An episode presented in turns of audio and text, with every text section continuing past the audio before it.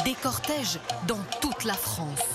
À Paris, mais aussi Marseille. Nesta quinta-feira, a França assistiu a mais de 700 mil pessoas nas ruas a protestar. Porquê? Vamos saber com a jornalista Clara Barata. Os franceses saíram à rua nesta quinta-feira para protestar contra uma reforma do sistema de pensões em França, que é muito variado. Existem 42 regimes de pensões uh, para além do regime geral. Um, ainda não existe uma lei, mas existe um projeto, uma, houve um relatório entregue em julho por um, por um, por um alto comissário para as pensões uh, que elenca uma série de ideias. A primeira delas é acabar com todos estes subsistemas um, que há para a função pública, para os ferroviários, para os transportes urbanos de Paris, para haverá também para os, os trabalhadores das refinarias, enfim, é, é muito variado e estes sistemas são mais vantajosos para esses trabalhadores. Normalmente permitem uma entrada na reforma muito mais cedo do que os do regime geral, uh, ganham mais têm outras vantagens. Portanto, é normal que só a, a ameaça, não é? Falar-se em acabar com estes subsistemas um, faça muitas pessoas eh, temer pelo seu futuro. Isto numa sociedade que, francesa que já está muito irritada com o seu próprio presidente. O presidente francês não tem os níveis de popularidade muito invejáveis, vá. Uh, e há toda uma gama de pessoas uh, que desconfia dele, que lhe chama o presidente dos ricos.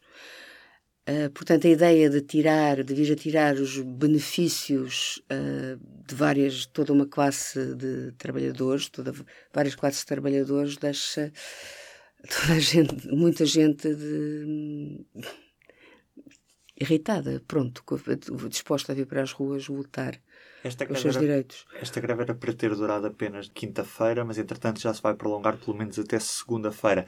Isto para fazer uma pressão adicional porque Macron não cede e esta greve só vai parar quando Macron ceder? O, o objetivo é esse, embora não exista não existe ainda uma lei. Não existe um projeto de lei, não, não há ainda propostas concretas. Há as, há as ideias elencadas nesse, nesse relatório. Uh, a partir da próxima semana vão começar a surgir propostas mais concretas, vão começar a ser apresentadas pelo Primeiro-Ministro no Conselho de Ministros, vão começar a surgir coisas mais concretas. A ideia é mesmo pressionar Macron e o governo para retirarem ideias que consideram mais, mais polémicas. E este tipo de greve é uma greve que pode ser uh, reconduzida todos os dias, é uma greve sem duração uh, limitada. Portanto, enfim, está próximo de fim de semana, portanto. E Macron já reagiu ao não, que aconteceu? Não, as últimas coisas que eu vi agora, a porta-voz do Eliseu eh, a, dizer isto sobre o Primeiro-Ministro, que as portas não estão fechadas à negociação com os sindicatos, um, que a partir da próxima semana verá, o Governo começará então a apresentar uh, propostas, um, e que o Presidente virá a falar depois do Primeiro-Ministro a fazer um discurso à nação, quanto mais não seja no discurso no discurso de Ano Novo, no 31 de dezembro. Fez agora recentemente um ano desde o início dos protestos dos coletes amarelos. Podemos comparar estes dois movimentos entre o, aquilo que foram os coletes amarelos e, e esta greve geral de hoje? Eu não diria exatamente comparar, mas há um caldo de insatisfação que está lá. Os coetes amarelos juntaram-se também a este, a este movimento de protesto, que frisam a união, que o que desejam agora é ter uma união de protestos. Mas as pessoas, os, o movimento dos coetes amarelos e as pessoas que hoje estarão a protestar não serão exatamente as mesmas pessoas. Portanto, não compararia exatamente, embora haja um clima de insatisfação que é comum. Esta, esta greve geral também é apoiada pelos extremos, não é? Nós vemos a esquerda radical, vemos também Marine Le Pen a apoiar esta, esta greve. Uh, o que é que isto pode representar?